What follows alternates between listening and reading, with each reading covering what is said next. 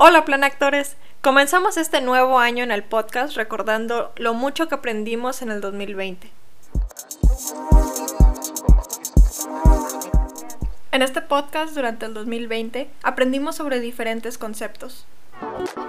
Las 5 R's del movimiento cero basura, que son rechazar, reducir, reutilizar, reciclar y reincorporar, que pues son más de las 3 R's que llegamos a ver en la escuela.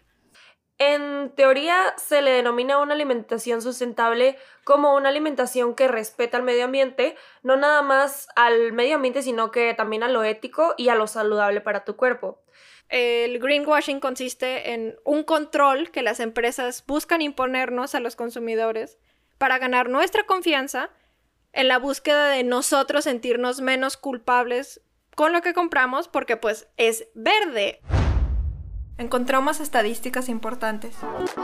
De los 300 millones de toneladas de plástico que se producen cada año, la mitad de estos se utilizan para productos de un solo uso.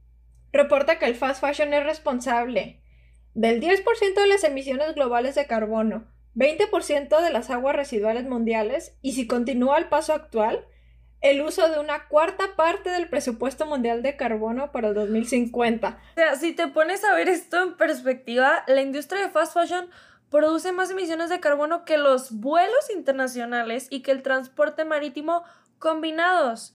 Vamos a tener a 10 mil millones de personas viviendo en un espacio que va a requerir que en los próximos 30 años produzcamos más comida que en toda la historia de la humanidad que en México mueren 49.095 personas al año por contaminación ambiental. Y todas estas se le contribuye al sector energético que es casi el 90% del total de, de las emisiones de gases de efecto invernadero. ¿Aplicamos un pensamiento crítico? Puedes tener dos vasos enfrente y uno contamina más que el otro, sin embargo los dos son de unicel. Aunque los dos sean de unicel, puede que uno contamine más que el otro porque uno tiene la ISO y ya hizo sus implementaciones, este, ya mejoró este, no sé, el impacto de materia prima que tiene. Que este es un tema que preocupa mucho a las comunidades porque al final están pensando que este tren Maya va a traer o reproducir nuevos Cancunes. Y esto es un punto muy importante porque son fenómenos que ya hemos visto. El efecto invernadero no es malo, pero a ver, si estamos presentando estos costos, estos problemas, entonces, ¿hasta qué punto no lo es? ¿Qué es lo que causa que haya un exceso de los gases de efecto invernadero y que produzca estos problemas que ya mencionamos? Han habido muchos estudios que prueban que el proceso de hacer pieles reales tiene más impacto ambiental que hacer como pieles sintéticas o veganas. Sin embargo, pues estas imitaciones eh, usualmente de son de plástico y lo que nos lleva a más contaminación, lo que también nos lleva a microplásticos en el mar. Realmente el vivir una vida con cero residuos es imposible si no eres extremadamente aplicada y privilegiada. Eso llama un chorro la atención por cómo este otro lado de la moneda tiene este movimiento. Aunque las proteínas de origen vegetal se consideran de menor calidad que las proteínas de origen animal, una dieta basada en plantas bien planificada puede ser tanto nutricionalmente suficiente como ambientalmente sostenible. Y vimos cómo practicar todo esto en nuestra vida.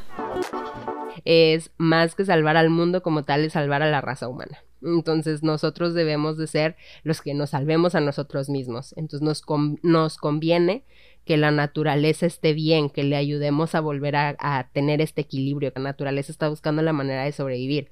Pero en ese ajuste nos puede llevar a nosotros. Y todo esto gracias a nosotros, a que nos despertamos y a que nosotros le exigimos a estas empresas que queremos una comida más sustentable, una comida menos contaminante y que sea a base de plantas. Pero realmente en el minimalismo eso fue lo que me llamó la atención, como todos al final tenemos cosas, no importa cuántas sean, no importa cómo sean, al final eh, a lo que se orienta este movimiento es realmente a esta conciencia de qué es lo que realmente sí me sirve y que realmente empieza a ser como esta este estilo de vida más de acumulativo más que realmente reflexivo con todo esto es cuestión de, de tener esta conciencia de pensar siempre qué es lo que realmente ocupas, qué es lo que no. Y si esto les gustó, esperen lo que les tenemos preparado para el 2021.